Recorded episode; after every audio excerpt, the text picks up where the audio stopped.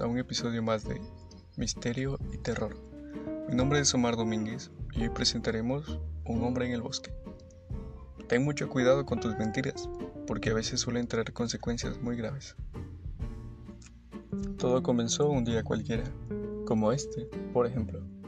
Mi esposa me preparó un gran y delicioso desayuno. Preparé mis materiales para dar una gran y divertida clase a mis queridos alumnos.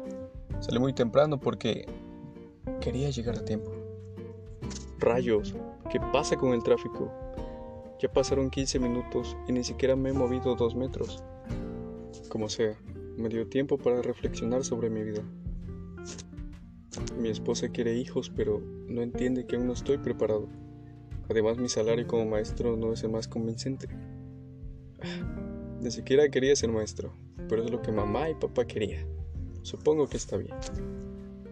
Llegué por fin a la escuela y claro, con 15 minutos de retraso, recibí un pequeño sermón del director. Solo son 15 minutos, ¿por qué tiene que ser tan estricto con el horario? Me dirigí al salón de clases y me topé con el maestro de física. Me saludó y tenía que saludarlo. Vaya, realmente detesto su risa fingida. Por fin llegué al salón de clases, saludé a mis alumnos y comencé mi clase. Fue una mañana frustrante. Por suerte tengo una bonita vista de un bosque enfrente de mi escritorio.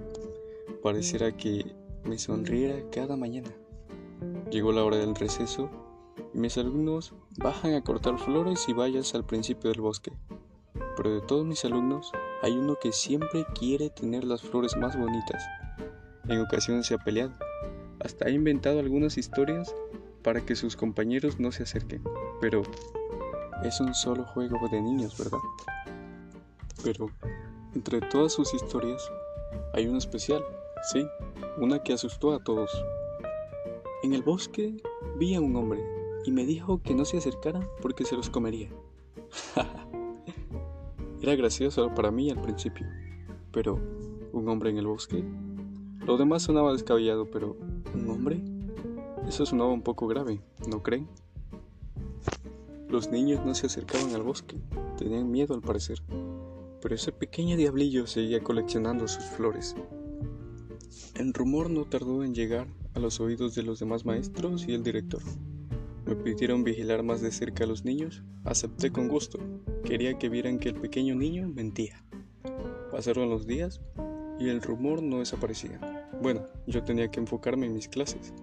Estaba vigilando a los niños mientras jugaban fútbol y en un descuido los niños lanzaron la pelota dentro del bosque. Terminó el receso. Los niños me pidieron que fuera por su pelota. Les dije que regresaran al salón y fui a buscar la pelota. Estaba por salir del bosque y claro, el maestro de física. Debí suponerlo. No tardó en culparme como el hombre del bosque. Me citaron en dirección junto con los padres del niño. Se los juro, lo juro que no soy ningún pedófilo. ¿Cómo podría discutir con un niño? Para el director y sus padres, él era un angelito. No tardaron en echarme de mi trabajo, junto con un título pegado a mi espalda que decía, pedófilo en letras grandes. Todo ocurrió tan rápido. Perdí mi trabajo, a la mujer que amaba, perdí todo.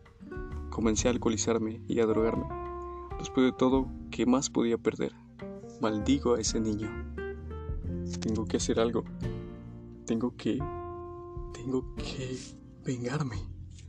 Sí, sí, eso estaría muy bien. Qué locura. He llegado al grado donde mi mente me traiciona. Salí a comprar algo de alcohol y comida. Aún recuerdo la deliciosa comida que mi esposa preparaba. Pero ¿qué puedo hacer? Ni siquiera quiere escucharme. Pasé por mi antigua escuela y lo vi. Vi al pequeño angelito que arruinó mi vida. Su sonrisa era tan frustrante. Sin duda tengo que... Tengo que hacer algo. Tomé mi abrigo, me adentré en el bosque y... Ahora hay un hombre en el bosque.